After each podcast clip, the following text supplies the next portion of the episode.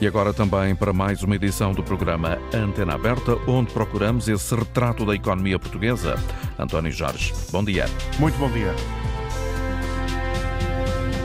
Portugal é uma espécie de milagre económico, considera o Prémio Nobel da Economia Paul Krugman, que hoje participa na Conferência dos 20 anos do Jornal de Negócios. Krugman lembra, no entanto, que no horizonte breve dos principais parceiros económicos do país está já uma recessão económica. E num cenário em que o cotidiano continua a ser marcado pelos ditos efeitos da guerra, persistem em Portugal também a inflação e, sobretudo em Portugal, os salários baixos numa dimensão que prejudica o dia a dia das empresas, mas também, obviamente, dos portugueses. Ontem, Mário Centeno, governador do Banco de Portugal, que hoje vai ouvir o que pensa Christine Lagarde sobre a sua uh, participação eh, também, de alguma forma, ainda que indireta na atual crise política, eh, vai ser avaliada. Ora, ontem Mário Centeno dizia que o maior desafio é uma procura externa para a economia portuguesa, que é muito menos dinâmica do que em outras crises ou períodos anteriores dos últimos 15 anos. Há hoje um estudo divulgado que aponta o facto das famílias portuguesas estarem a baixar de forma considerável a capacidade de gerar poupanças por causa dos altos preços que a economia portuguesa tem. Em outubro, o nível de desemprego subiu pelo quarto mês consecutivo. Assim, no programa de hoje, apesar do contexto político de crise que Portugal tem, procuramos, com a ajuda dos nossos ouvintes, mas também de alguns convidados, fazer um retrato daquilo que se passa na economia, no setor económico que eventualmente conheça melhor, em que trabalha, seja esse setor a construção civil, o têxtil, os serviços, o turismo, enfim, o que for. Há ou não sinais de alerta? Queremos a sua participação pelo 822 0101, número de telefone gratuito para quem está fora do país, 2233 99956. Esta manhã, na hora anterior, entre as 10 e as 11, portanto, de Portugal Continental, o Ministro da Economia, António Costa Silva, esteve em Espinho, onde, perante uma plateia de fabricantes e empresários ligados ao setor da indústria automóvel, garantiu que, apesar da instabilidade política atual do país. Isso não terá influência, influência na economia, porque, eh, de acordo com o que disse o ministro António Costa Silva, a economia portuguesa não está dependente dos ciclos políticos. Quer isto dizer, jornalista Isabel Cunha, agora em direto, que para António Costa Silva, independentemente do governo ser PS, PSD ou outra cor política, a economia resiste à identidade, à cor do, do governo? Foi isso que disse aqui eh, em Espinho eh, o eh, Ministro da Economia. Referiu-se apenas aos dois partidos do arco do governo, ao PS e ao PSD. António Costa Silva quis deixar uma mensagem de estabilidade, uma mensagem positiva aos investidores estrangeiros, em particular hoje aqui aos fabricantes da indústria automóvel. O Ministro da Economia, que abriu este encontro das empresas do setor, garantiu que os ciclos ciclos políticos não vão afetar a economia, até porque sublinha o ministro eh, o PS e o PSD eh, que alternam eh, no governo, alternam na liderança do país, têm uma visão muito próxima no que diz respeito à economia. Para os investidores, para as OEMs, para todos os fabricantes de automóveis, para todos aqueles que são os investidores que estejam presentes. Queria acentuar isso. Portugal é dos países mais seguros do mundo, é um país estável. Os dois grandes partidos que dirigiram o país nos, nos mais de 40 anos da democracia partilham uma visão pró-europeísta, partilham uma visão favorável à economia de mercado, para a atração de investimento, para o tratamento, o bom tratamento dos investidores e, portanto, essa continuidade vai sempre existir no país país, independentemente dos ciclos políticos. E aquilo que temos que nos focar é naquilo que o país faz bem. E o país hoje é um país que oferece um ecossistema de inovação, de desenvolvimento tecnológico, os centros tecnológicos, os centros de engenharia, os centros empresariais e a ligação a todo o sistema do ensino superior, que é altamente dinâmico. E temos exemplos no país que são absolutamente paradigmáticos, como o da Bosch com a Universidade do Minho, e podemos citar muitos outros. E o dinamismo deste ecossistema está-se a refletir no caminho que o país está a fazer como um país de inovação. um país eh, de inovação e para continuar esse caminho de inovação, eh, diz eh, ainda Ministro da Economia Costa e Silva, é preciso mudar a administração pública. Estamos sempre prontos a ouvir tudo aquilo que tem a dizer para melhorar as políticas públicas. Temos que melhorar muito ao nível da administração, do funcionamento do Estado, da agilização dos, dos processos, da interação com as empresas e há muitas vezes coisas aí que não funcionam. No entanto, a simplificação do licenciamento e a simplificação destas interações vai pôr no terreno todo um conjunto de instrumentos de que a indústria precisa para fazer essa transformação. E esta transformação é fundamental porque nós temos que ganhar o futuro. Palavras do ainda Ministro da Economia na abertura do encontro de fabricantes da indústria automóvel, onde estão representados os maiores construtores mundiais, caso da Stellantis e da Renault. A reportagem direta da jornalista Isabel Cunha, em Espinho, onde ouviu o Ministro da Economia, que aqui eh, também deixou claro que, apesar da instabilidade política que o país vive, a economia é eh, sólida e não está refém dos ciclos políticos em Portugal. Queremos ouvir a sua opinião nesta emissão de hoje da Antena Aberta. Ligo 822-0101, é número de telefone gratuito para ter acesso a este programa. É o uh, 822-0101 e, uh, se está fora do país, 2233-99956. Procuramos um retrato da economia portuguesa com a ajuda de quem nos está a ouvir. Diga-nos o que se passa no setor que melhor conhece, naquele que trabalha, eventualmente, seja ele qual for, seja da construção civil, do têxtil, dos serviços, do turismo, da educação, tudo isto eh, é bem-vindo e é um agradecimento que faço desde já a todos aqueles que tiverem a amabilidade de eh, querer partilhar o conhecimento que têm sobre estas áreas com os ouvintes da Antena Aberta esta manhã. E é o que fazemos já com Manuel Guerreiro, a partir de Castro Verde. Bom dia.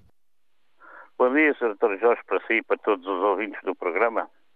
Olha, em relação à nossa economia, eu creio que a economia uh, está, a economia portuguesa e não só, fruto da conjuntura também internacional, está a entrar em recessão. Penso até que já está em recessão, embora os números ainda não se reflitam nisso, e o desemprego já está a aumentar, uh, naturalmente uma coisa vem agarrar à outra.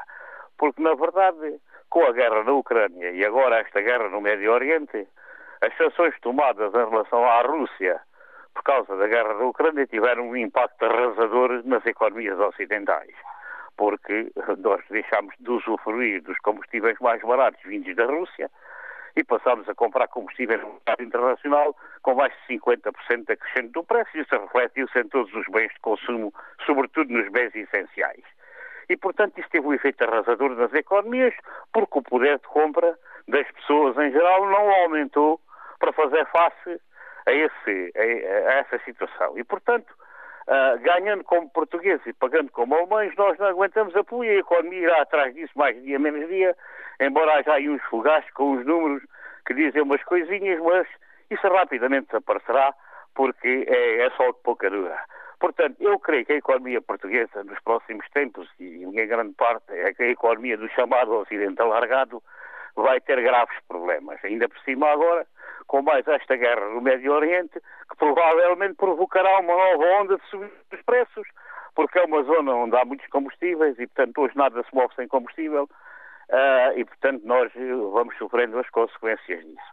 É claro que os mais pobres, os mais frágeis, os que têm menos rendimento, são os que mais sofrem, porque mesmo as pessoas que estão a trabalhar pelo ordenado mínimo, os reformados, etc., que são a maioria dos portugueses, porque a maioria dos portugueses são ou trabalhadores por conta de outrem ou reformados, e, portanto, esses não têm um aumento do rendimento que permita fazer face ao aumento dos preços e, portanto, vão ficando cada vez pior.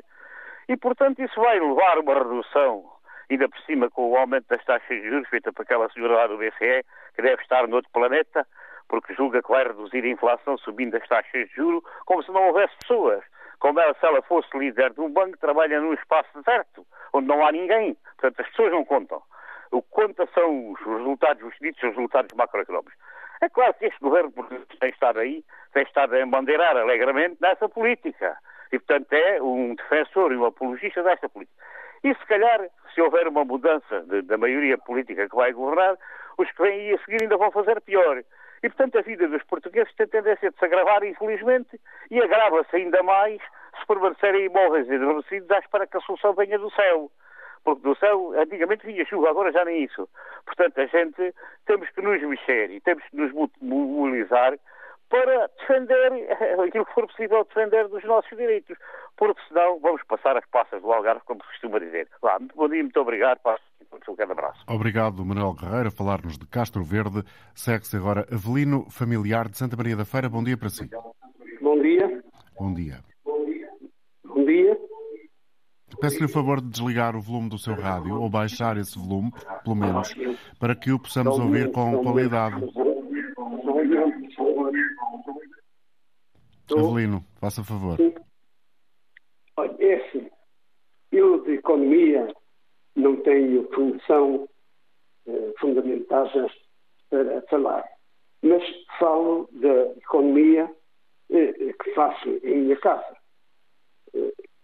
Eh, e, sendo assim, o que eu tenho a dizer, em parte, o senhor acabou de falar, o senhor Castro Verde, eh, praticamente disse tudo. Eh, salvo algumas exceções, eh, poderei não estar de acordo, mas no fundo a nossa economia está, de facto, baixa, como dizem, mas, no entanto, tenho a salientar que, apesar de tudo, a dívida pública estabilizou, portanto, aliás, ainda diminuiu, e sendo assim, uh, quer dizer que alguns partidos estão sempre a atacar, atacar, atacar, e quando vão lá para dentro, fazem o contrário daquilo que dizem. Isso é de lamentar. Assim, o nosso país não vai a qualquer porto. Temos que ser coerentes e enfrentar as dificuldades, mas conjuntamente, mas não ao ataque uns aos outros. Vejamos, uh, uh, os órgãos de informação, os comentadores, comentam a torto e a direito tudo e mais alguma coisa. Você está a ouvir? Eu estou a ouvi-lo. Sim, sim. comento tudo e mais alguma coisa de acordo com a sua cor política. Eu gostava que assim não fosse, porque assim, volto a dizer, não vamos a lado nenhum. E acho que chega de tanta, tanta informação uh, tendenciosa. Obrigado, Avelino, pela sua colaboração. Obrigado por ter estado connosco esta manhã. Hoje já ouvimos o Ministro da Economia, António Costa Silva, que apesar das instabilidades políticas, da crise política que o país atravessa, a economia não está dependente disso.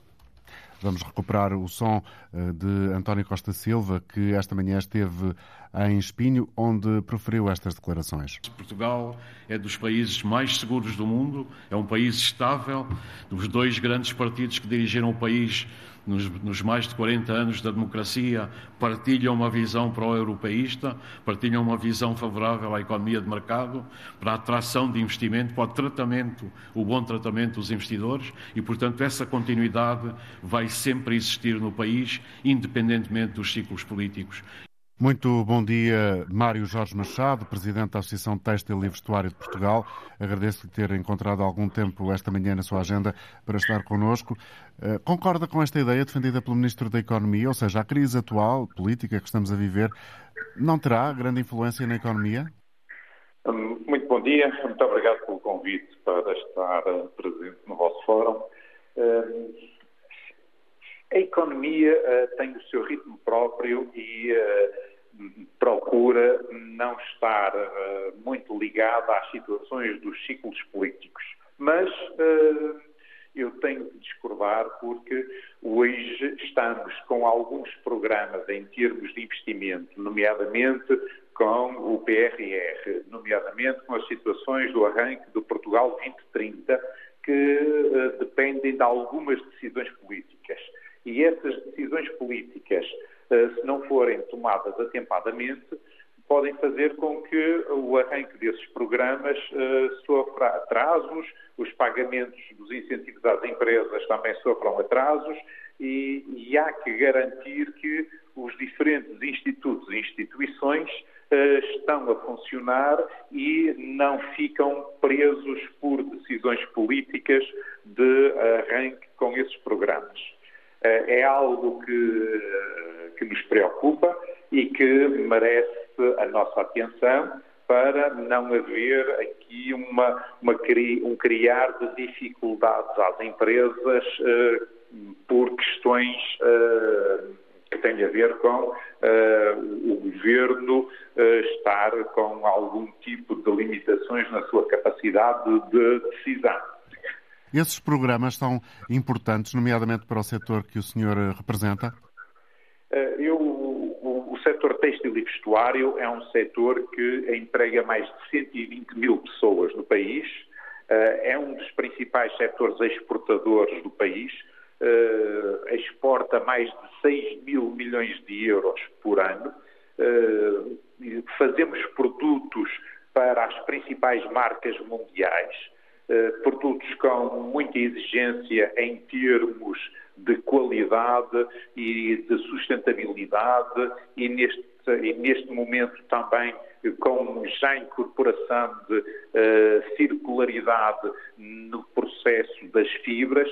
Uh, isto está a exigir do lado das empresas investimento em pessoas, em equipamentos, em tecnologias, na digitalização e e, e, as empresas não podem parar. O mundo fora de Portugal eh, não para. Nós vivemos no mercado e este setor, ao longo dos últimos anos, tem conseguido aumentar as exportações e nos últimos anos as exportações cresceram mais de 50%, eh, porque tem investido continuadamente na, no desenvolvimento de produtos, eh, no relacionamento com os clientes e com o mercado, nas suas equipas, e isto tem de continuar a ser feito, porque uh, o mercado uh, e a evolução da concorrência fora de Portugal não para por, uh, porque em Portugal há questões políticas. daí que é muito importante para este setor que uh, exista continuidade e não existam interrupções nestes programas por uh, alterações uh, estamos no, neste momento, neste quadro político. Eu convido então, Mário Jorge Machado a continuar connosco ao telefone. Deixe-me só também trazer para esta conversa Armindo Monteiro, presidente da CIP, Confederação Empresarial de Portugal, a quem também agradeço o facto de ter encontrado alguns minutos para estar com os ouvintes da Antena 1. Bom dia. Armindo Olá, Monteiro, este momento que vivemos, eh, que se traduz na prática, como todos sabemos, eh, por um momento de eleições internas no Partido Socialista, pela convocação posterior eh, ou pela realização posterior de eleições legislativas antecipadas em 10 de março. Enfim, temos um orçamento que vai entrar em votação global no final deste mês. Eh, o, seu colega da ATP, da Associação Têxtil de Portugal, Vestuário e Têxtil e Vestuário de Portugal, Mário Jorge Machado, estava aqui a referir, enfim, alguns receios que tem com a eventual paralisação do governo eh, no que toca a algumas medidas concretas relevantes para as empresas. Partilha destes receios? Estamos num momento de travagem? Olá, bom dia, bom dia, cumprimento a si, cumprimento todos os, os nossos ouvintes e Antena 1 por mais este serviço de, de, de público de informação. Eh, de facto, eu estou totalmente eh, dentro da, da, da linha de, de, reflexão do meu colega eh, Mário Jorge Machado, da, do Presidente da ATP. Nós estamos neste momento com uma dificuldade acrescida. Para além daquelas que já temos, diminuição de encomendas, a questão do arrefecimento das, dos nossos principais. Diminuição de, de, encomendas, foi o que disse? Sim, sim, exatamente. Diminuição de encomendas, eh, porque parte significativa da nossa produção é para os mercados externos. E esses mercados externos estão naturalmente também eles eh, com alguma diminuição de, de, de atividade. Eh, a procura interna também está a diminuir e, e, e, tudo isto acrescenta um facto que os outros países não têm, mas que nós temos, que é esta crise eh, política, eh, porque o Estado é muito presente na economia nacional e, por ser muito presente na economia nacional, o país não passa incólume perante uma situação em que o principal, um dos principais atores económicos do país está sem governo, isto significa sem tomada de decisões, durante, uh, admitimos que para lá de março, porque naturalmente ninguém espera que uh, no dia a seguir às eleições há logo um governo em funções. Portanto, a situação não é uma situação fácil, é uma situação que uh, é, exige das empresas, uma vez mais, uma, uma, uma, um acréscimo de, de, de, concentração naquilo que é o essencial. Aquilo que esperamos é que, com toda esta dificuldade que estamos agora a passar, que se transforme numa oportunidade. E a oportunidade qual é? É que, seja qual for o governo que resulte das eleições, que coloque a centralidade da economia na discussão do que é necessário fazer no país. Tem havido muita discussão, tem havido muita política, às vezes uma política, sobretudo política partidária, e, e acredito e acreditamos na Confederação Empresarial de Portugal que é tempo de olharmos para a economia, é tempo de olharmos para o crescimento económico para que a partir daí seja possível que os portugueses tenham todos eles melhores condições Hoje, nós o que verificamos é que o nosso país continua a empobrecer, continua a afastar-se da média europeia, continua a afastar-se dos mais prósperos e assistimos, num, sobretudo, numa política assistencialista que, se não tiver criação de riqueza, tem fim à vista. E aquilo que estamos a, a, a, a propor é que este debate que vai agora iniciar-se entre programas eleitorais, que coloque na centralidade esta questão que é uma questão insufismável, não é possível fazer de outra maneira, não é possível falarmos em distribuição daquilo que não se cria.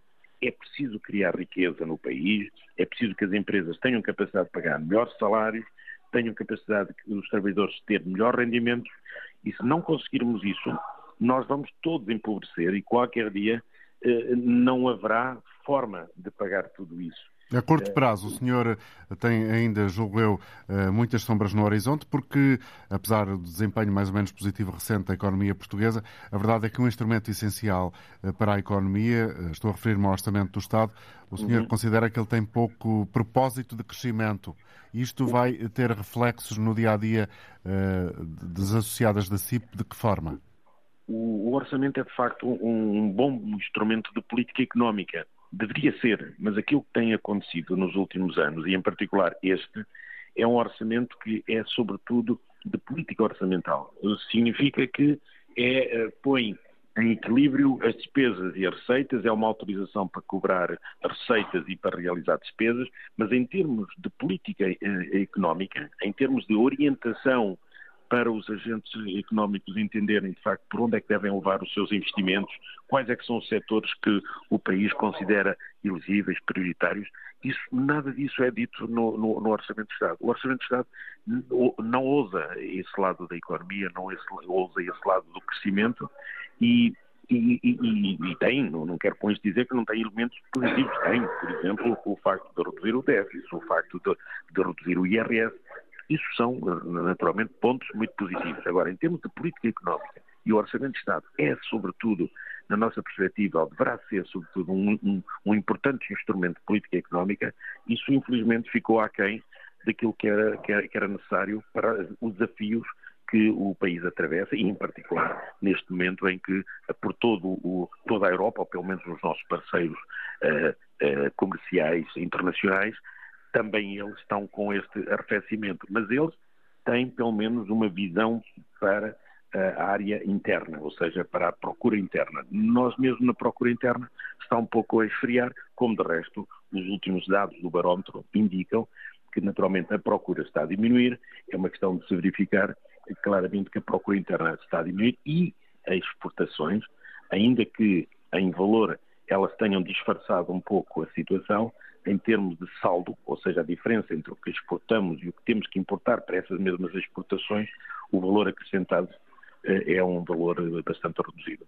Já vou conversar de novo com Mário Jorge Machado, mas agora, Armindo Monteiro, pedia-lhe uh, também uma resposta para esta outra situação. Apesar da, da paragem, digamos assim, uh, no regular normal das instituições, no que diz respeito à, à, Assembleia da República, que vai ser dissolvida, como sabemos, o Orçamento do Estado vai ser aprovado. É uma exigência uh, do Presidente da República. É uma boa decisão? Nós, nós acreditamos que uh, o legislador já, já previu para estas situações o, o, o, o, Estado poder funcionar, as instituições públicas poderem fun funcionar no regime do duodécimo. Uh, e isso o legislador previu, ou seja, poderia-se gastar durante um mês uh, o equivalente a, a um dozeavos do, do orçamento anterior. Nada de novo, portanto. Exatamente. Numa situação em que não há inflação, poderia, de alguma maneira, ser uma boa solução num contexto de inflação, pode efetivamente paralisar algumas instituições. E isso seria uma dificuldade. Portanto, nesse sentido, acreditamos que entre não haver orçamento nenhum e haver um orçamento aquém daquilo que é necessário, é preferível ter o orçamento. No entanto, é importante dizer que, efetivamente, este orçamento não resolve, não resolve, não permite, efetivamente, eh, os investimentos. Uh, nós estamos neste momento, por exemplo, e uma das razões que o Sr. Presidente da República eh, referiu na necessidade de aprovar o orçamento foi que o PRR não parasse.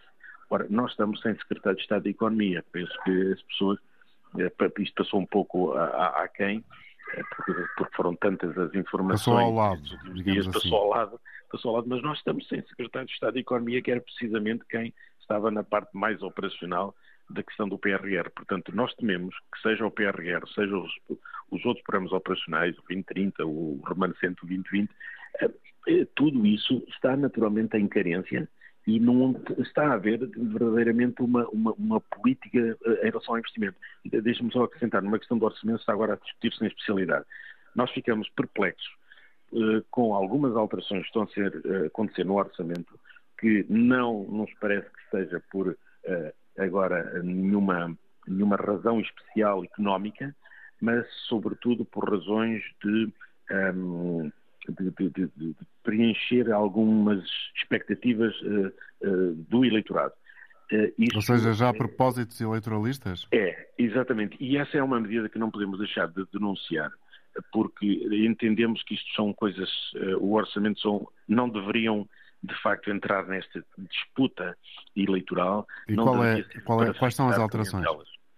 As alterações, nomeadamente toda esta questão que está a falar na questão do IUC, parece muito evidente que uhum. tem a ver aqui com alguma questão que suscitou de alguma comissão uh, uh, Pública, social, uh, quando estamos a falar, porventura, de 60 ou 70 milhões, quando nós, nós CIP, tínhamos proposto medidas como por exemplo o 15º mês isento de, de, de, IRS e de Segurança Social, que teria um, um custo que porventura eh, não se compara com este, mas em termos de benefício eh, seria muito maior fazer chegar às pessoas um rendimento eh, que naturalmente bem falta fará num contexto que, que neste momento vivemos.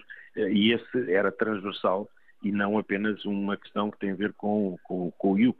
Portanto, gostaríamos de ver a discussão do orçamento mais fundamentada em questões económicas e não em questões de mera estratégia eleitoral.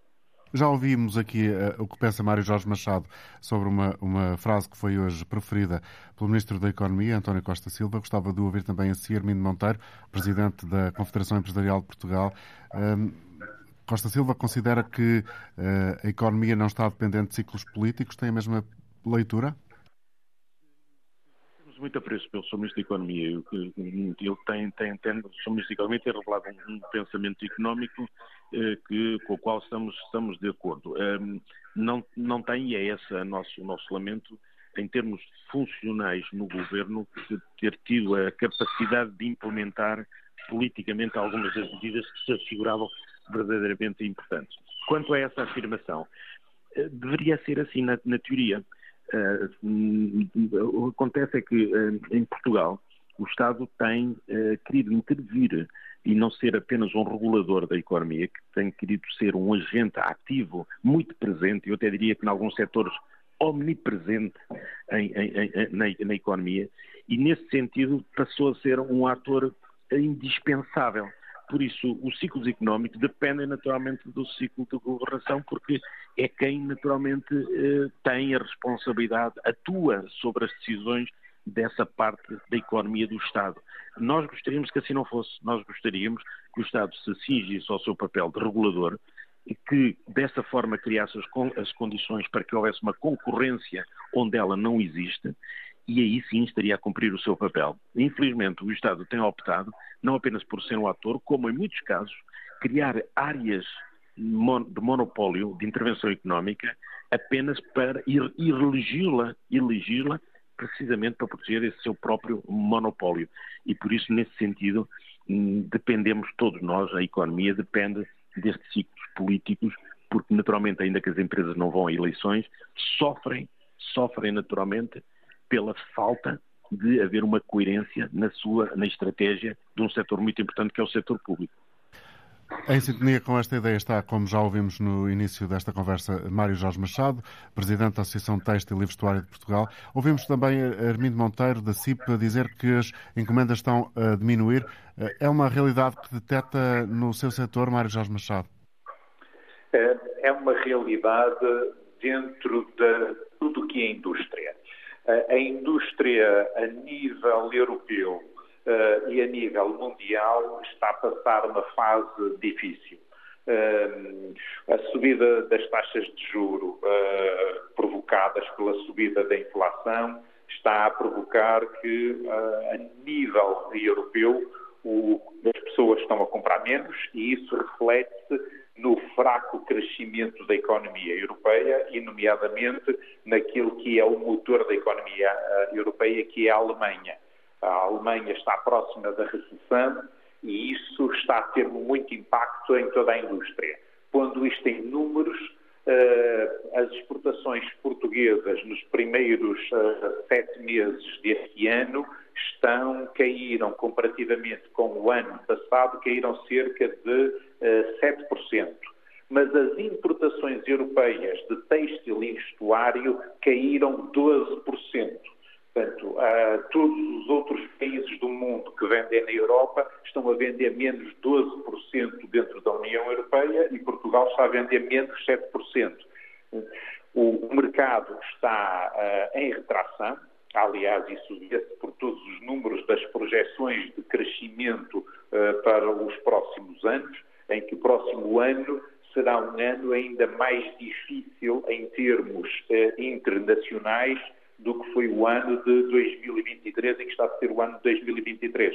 O Armindo Monteiro tem toda a razão uh, quando diz que há menos encomendas na indústria, uh, é transversal a todos os setores uh, industriais e é transversal não só em Portugal, é uma situação que se passa a nível global. Eu falei no caso das importações de têxtil e vestuário da Europa que caíram 12%, mas nos Estados Unidos houve meses em que a quebra das importações foi superior a 18%. Portanto, uh, há aqui muitos uh, mecanismos de ajuste em que nós tivemos uma pandemia, uh, essa pandemia provocou grandes disrupções nas cadeias de abastecimento e no comportamento dos consumidores, tivemos e temos, infelizmente, uma guerra na Ucrânia em que provocou subidas de energia nomeadamente no gás natural, que depois teve impacto na eletricidade e no, na produção dos componentes industriais, que na Europa uh, foi muito devastadora, criou gravíssimos problemas ao funcionamento das indústrias na Europa uh, e temos a situação da subida das taxas de juro, uh, provocadas também pela inflação e gerada por estes, todos estes fenómenos anteriores, que está a provocar também uma diminuição do poder de compra dos consumidores europeus. É verdade que a economia nos Estados Unidos no último trimestre cresceu próximo de 4% e a economia na zona euro cresceu próximo 0,1%. Eh, na Europa estamos a ser, com a guerra na Europa, estamos a ser mais impactados do que está a ser impactado os Estados Unidos.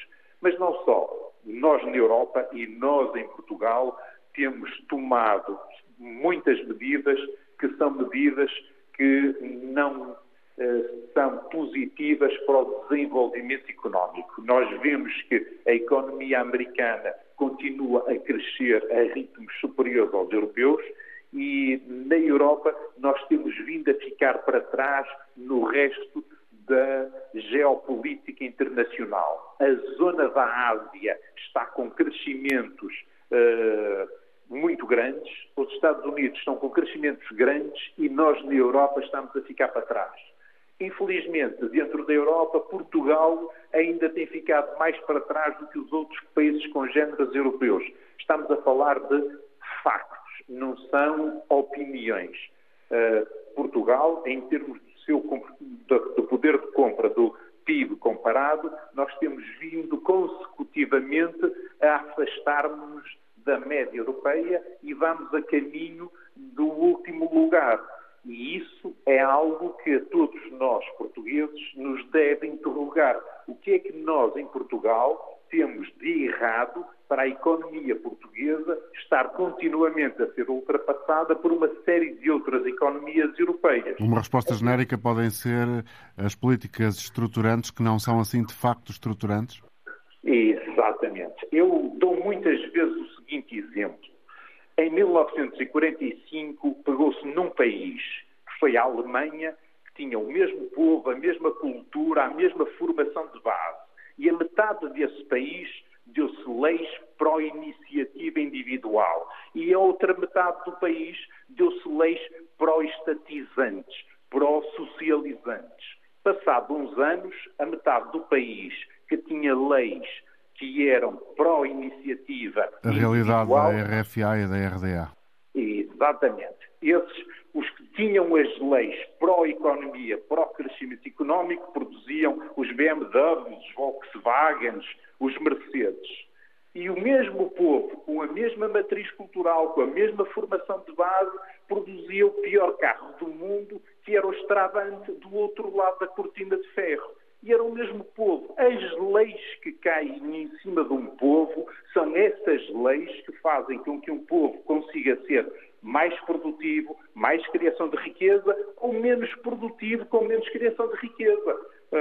E este, esta situação das reformas estruturantes em Portugal e também na Europa, mas sobretudo em Portugal, nós temos que as fazer, porque senão era aquilo que eu referia há instantes sobre este setor. Esta indústria tem, esta, tem este conhecimento. 80% do que produzimos é para exportar. Nós conhecemos bem a concorrência dos mercados externos. Ou nós temos leis que nos permitem ser competitivos, ou então continuamos a ser ultrapassados. Eu dou muitas vezes este exemplo. Nós vamos a jogo, estamos sentados a jogar as cartas e a nós só nos dão os duques e os termos. E a nossa concorrência tem os ases e as biscas. Ah, e é muito difícil ir a jogo só com duques e termos quando os outros têm ferramentas, têm as ases e as biscas para competir connosco. Portanto, é este tipo de percepção que o poder político tem de ter relativamente à parte economia. Tem de haver mais pessoas na política que percebam da economia. Não pode só haver pessoas na política que tiveram toda a sua vida a viverem ligados a, à bolha política sem terem conhecimento de como funcionam as empresas, como funcionam as organizações. Isto é crítico. Quem vai para a política, quem toma decisões sobre economia, tenha conhecimento sobre o funcionamento da economia. Porque, senão, infelizmente, vamos continuar a constatar este ano o, crescimento económico para Portugal vai andar à volta dos 2,3 e para o próximo ano as projeções já são para passar para 1,3. Portanto, a nossa previsão é vou começar a cair novamente.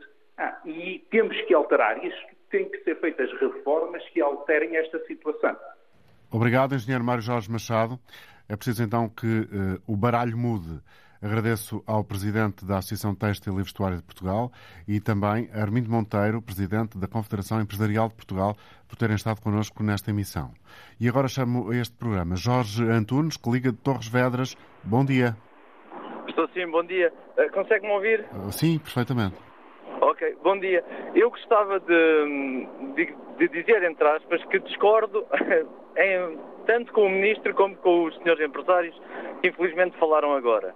Eh, eu trabalho na, na área da consultadoria das tecnologias de informação e existe um peso exacerbado da, do Estado na economia. Portanto, quando o Ministro diz, o Sr. Ministro, peço desculpa, nos diz que nós vivemos numa economia de mercado, seria verdade se o Estado não tivesse tão presente. Por outro lado, quando eu olho para os empresários, e eu tenho feito alguns trabalhos que estavam indexados diretamente ao PRR, era isso mesmo. Isto é, todos os sistemas de transformação digital que nós iríamos implementar estariam sempre dependentes da aprovação ou não do PRR. O que é que isto quer dizer?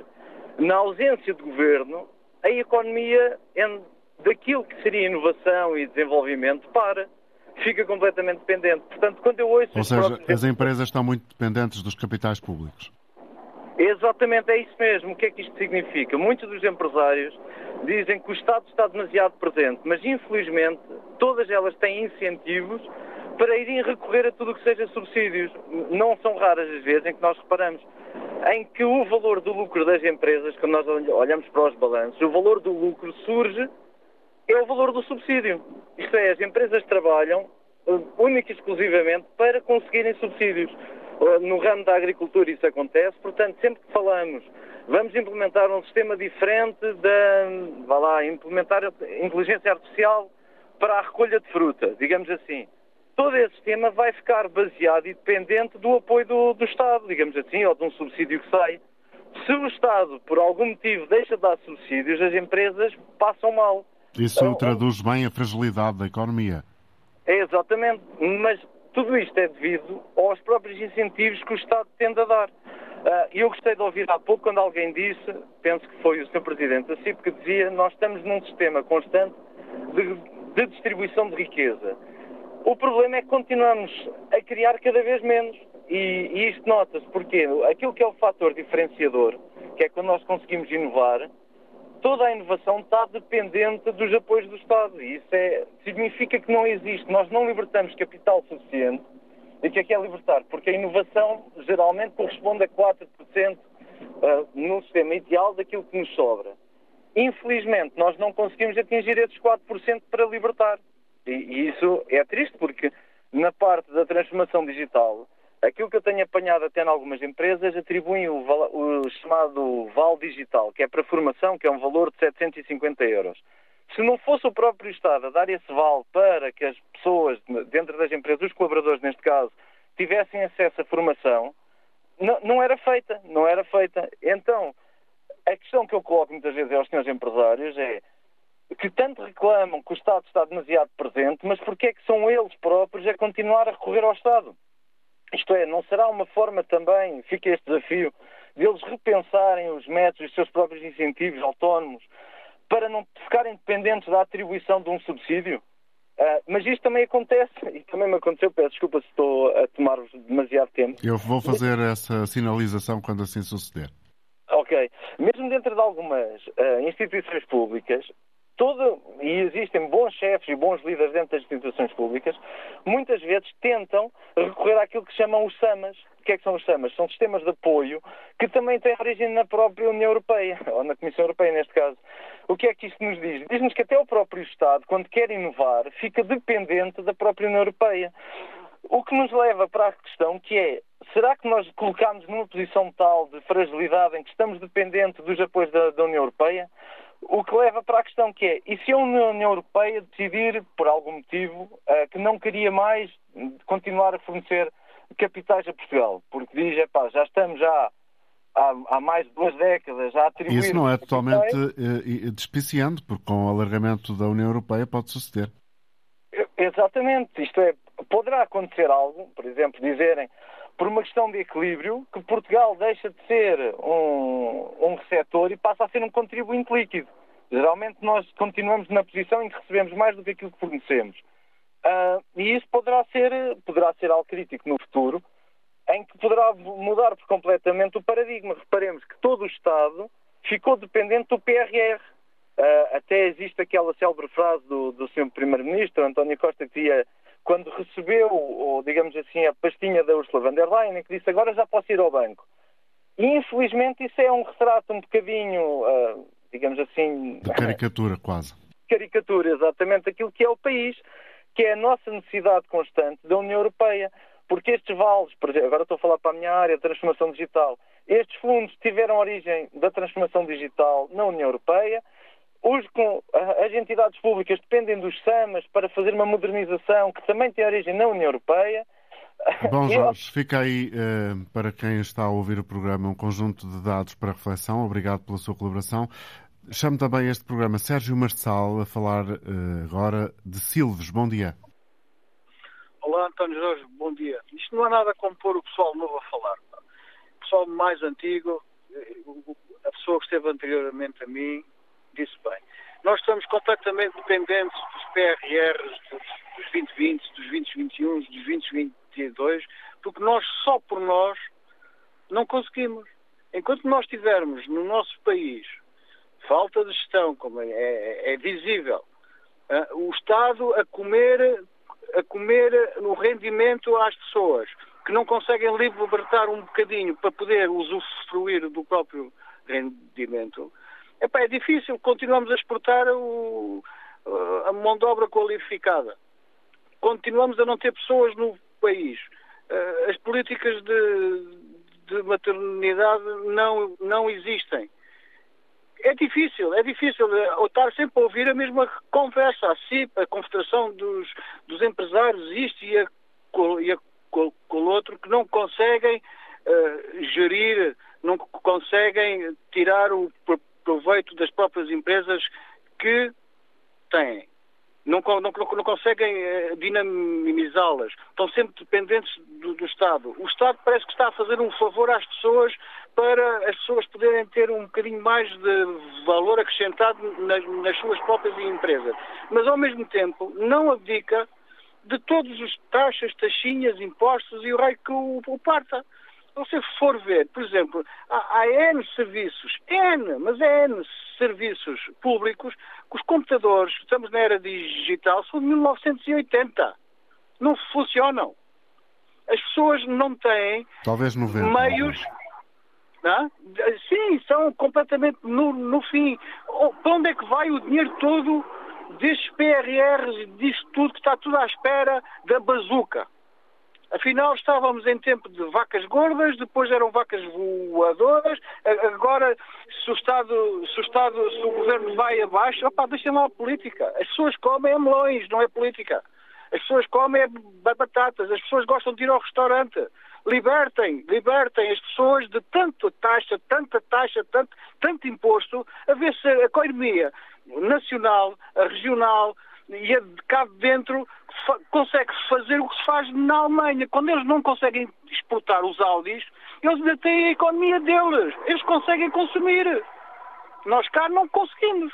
É só isso. É por as pessoas mais novas a falar. As pessoas que são empresários novos, que, têm vontade de crescer e que chegam ao fim do, do ano e o Estado rouba-lhes por causa que o do evita 43% sobre os lucros.